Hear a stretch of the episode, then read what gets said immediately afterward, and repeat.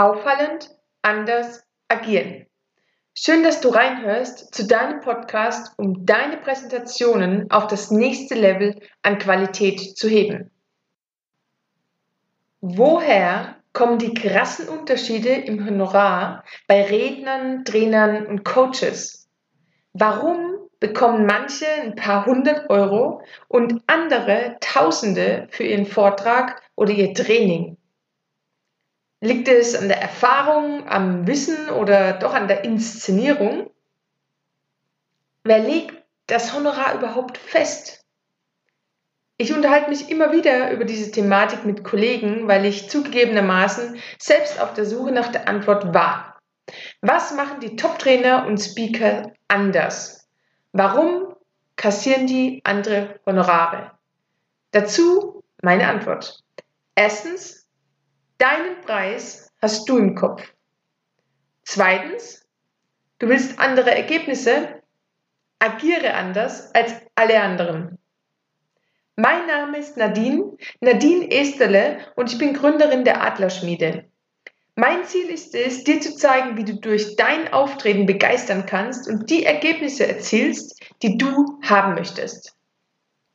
Nichts wird so unterschätzt als dein Auftreten deine Außenwirkung. Das, wie du wahrgenommen wirst.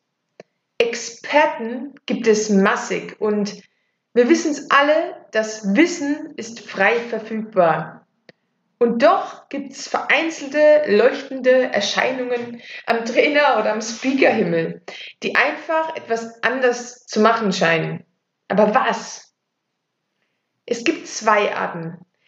Erstens diejenigen, die ihr Honorar bekommen, weil sie Spezialisten sind auf ihrem Gebiet, Beispiel Professoren, Wissenschaftler, Forscher oder ähnliches.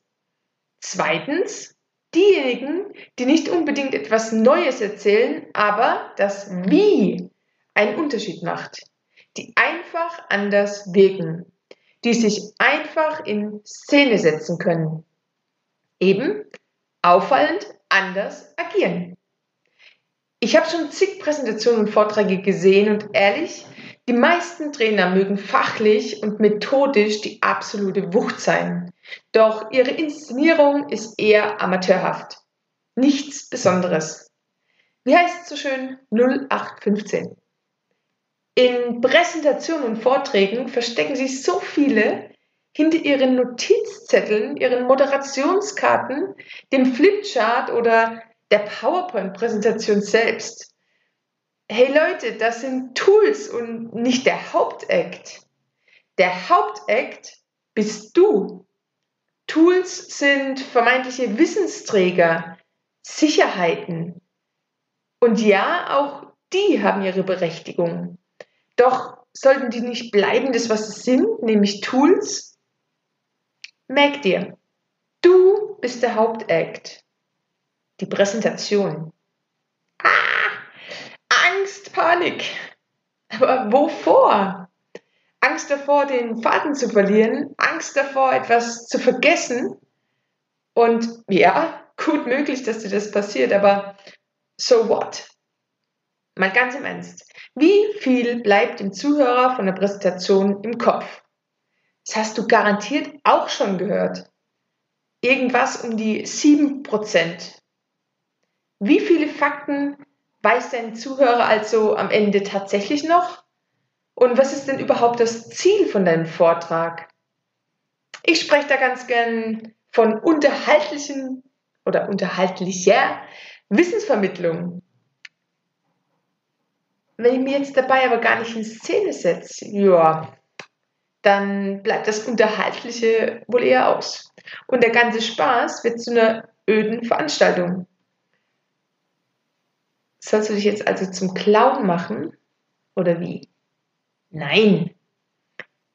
Aber mal ehrlich, du stehst doch eh schon da vorne. Also willst du doch gesehen werden, oder? Warum versteckst du dich dann? Wie oft hast du es schon gehört, was eine Präsentation ausmacht?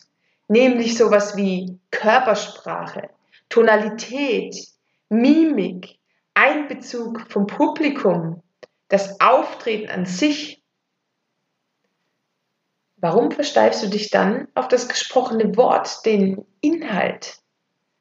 Warum ist es dir so wichtig, dass du jeden einzelnen Punkt bis zur Perfektion kannst?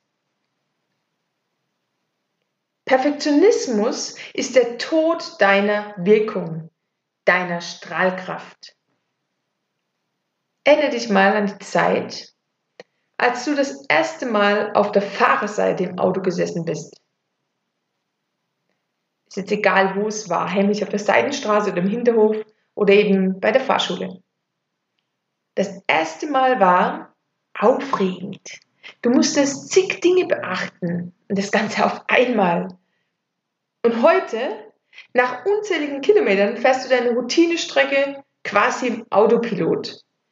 Machst du dir echt ernsthaft noch Gedanken übers Schalten? Nicht wirklich, oder? Wie haben wir gelernt? Step by Step. Daher ist es auch völlig okay, als Greenhorn Moderationskarten zu benutzen. Sie geben dir Sicherheit, so wie damals dein Fahrlehrer. Frage, sitzt dein Fahrlehrer denn immer noch neben dir oder fährst du inzwischen ohne ihn Auto? Es wird Zeit für das nächste Level deiner Vorträge. Zeit herauszustechen.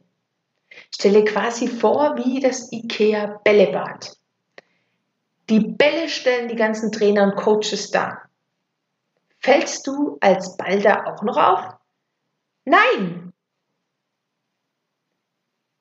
Um deine volle Präsenz in deiner Präsentation zur Geltung zu bringen, versteck dich nicht mehr hinter deinen Karten oder deiner Präsentation. Du brauchst es nicht.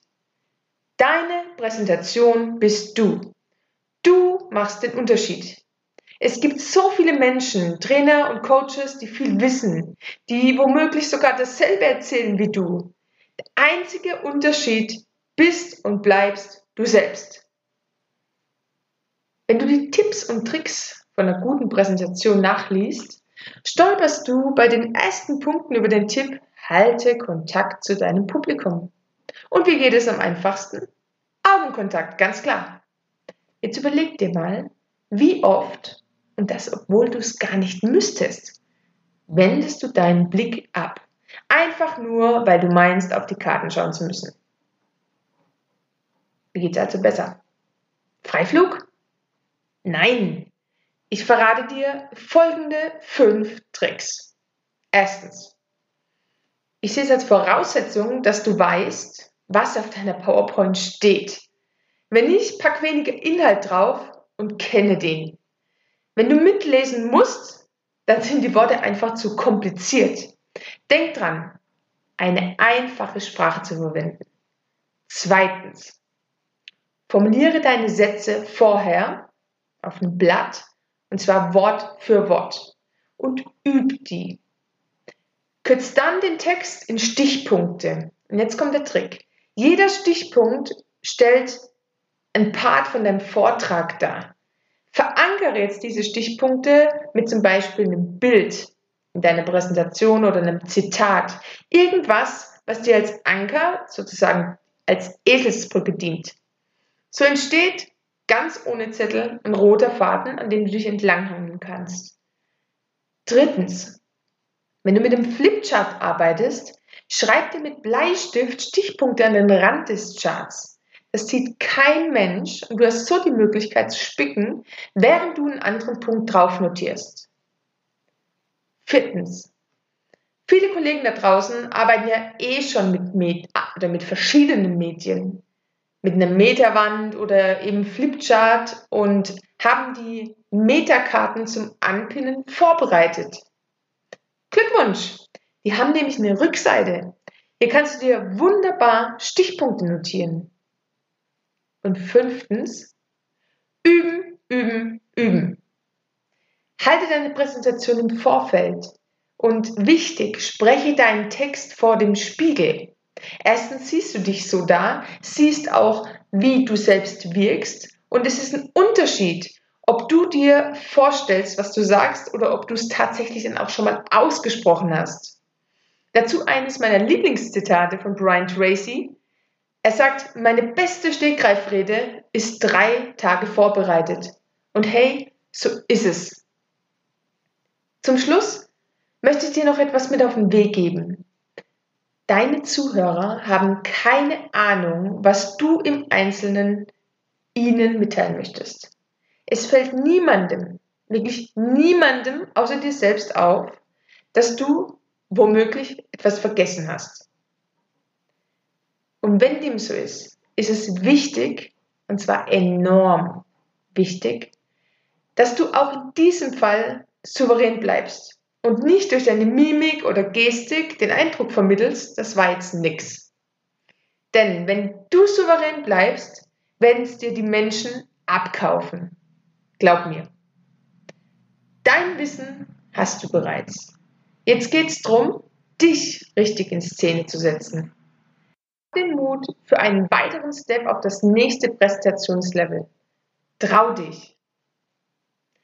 Ich freue mich über deine Comments in den Show Notes, über deine Meinung, entweder auf Instagram oder auf Facebook unter der Adlerschmiede. Rock das Ding. Bis nächste Woche. Bleib neugierig.